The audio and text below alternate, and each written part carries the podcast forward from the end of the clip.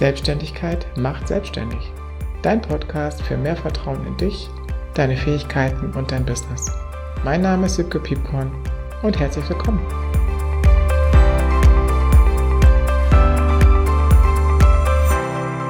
Hallo und moin zu Folge 3.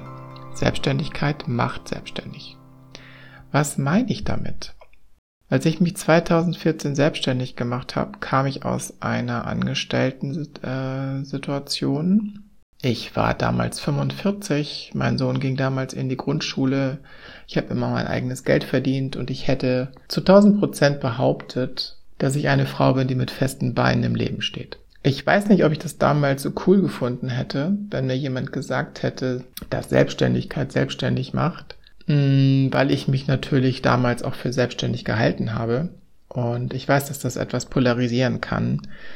Das, was ich komplett unterschätzt habe, ist die persönliche Entwicklung. Selbstständigkeit ist für mich persönlich die schnellste, die gleichzeitig auch coolste und auch krasseste Form der persönlichen Entwicklung, die ich kenne. Und ich habe es komplett unterschätzt, was das bedeutet. Wir müssen ja alles entscheiden, vom Bleistift bis zu Investitionskrediten. Und nach neun Jahren kann ich sagen, dass unternehmerisches Wissen und persönliche Entwicklung so untrennbar zusammengehört. Was nützt uns dann unternehmerisches Wissen alleine, wenn wir nicht auch den Mut haben, unsere Ideen umzusetzen und auf uns selbst zu setzen? So, das nützt uns nichts. Und die Herausforderung, die letztendlich für alle gleich ist, ist, dass wir in uns selber Selbstvertrauen haben, dass wir Vertrauen in unsere Fähigkeiten haben, Vertrauen in unser Business haben, dass wir eine starke, starke, starke Verbindung mit uns selbst haben, so dass wir uns immer auf uns verlassen können, dass wir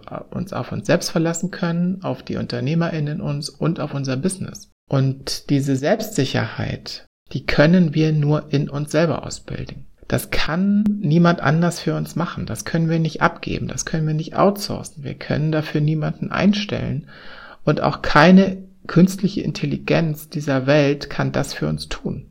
Das müssen wir selber tun. Wenn wir uns jetzt selbstständig machen, auch aus einem Angestelltenverhältnis heraus, ist es auch völlig normal, dass wir zu Beginn noch in der Identität der Angestellten unterwegs sind. Und ab der Gründung treten wir ein in die Identität der UnternehmerInnen. Und da dürfen wir hineinwachsen. Das braucht Zeit und das braucht auch Erfahrung und auch das ist normal. Wenn du vielleicht gerade an so einem Punkt stehst, wo du da manchmal dran zweifelst, bleib einfach dran, es wird besser.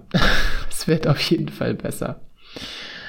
Wenn ihr euch daran erinnert, wie es war, Auszubildende oder Auszubildender zu sein und dann in die Angestellten-Situation rüber zu wechseln, das hat auch ein paar Jahre gedauert. Das dauert auch in der Regel ein paar Jahre, äh, bis wir uns als Angestellte auch sicher fühlen. Ja, das ist völlig normal und so ist es mit der Unternehmerin auch. Und deswegen mach dich also bitte nicht falsch. Ja, wenn du bei dir hin und wieder feststellst, dass es ein bisschen ruckelt und jedes neue Level, was du in dir als Person oder auch mit deiner Selbstständigkeit erreichst, ähm, wenn du dich da unsicher fühlst und es einfach Turbulenzen mit sich bringt. Das ist völlig normal.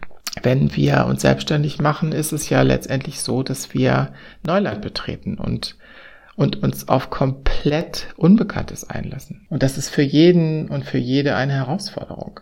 Es ist spannend, ich möchte es überhaupt nicht mehr missen. Für mich ist Selbstständigkeit die beste Form, mein Leben zu verbringen. Ich kann mir gar nichts Besseres vorstellen.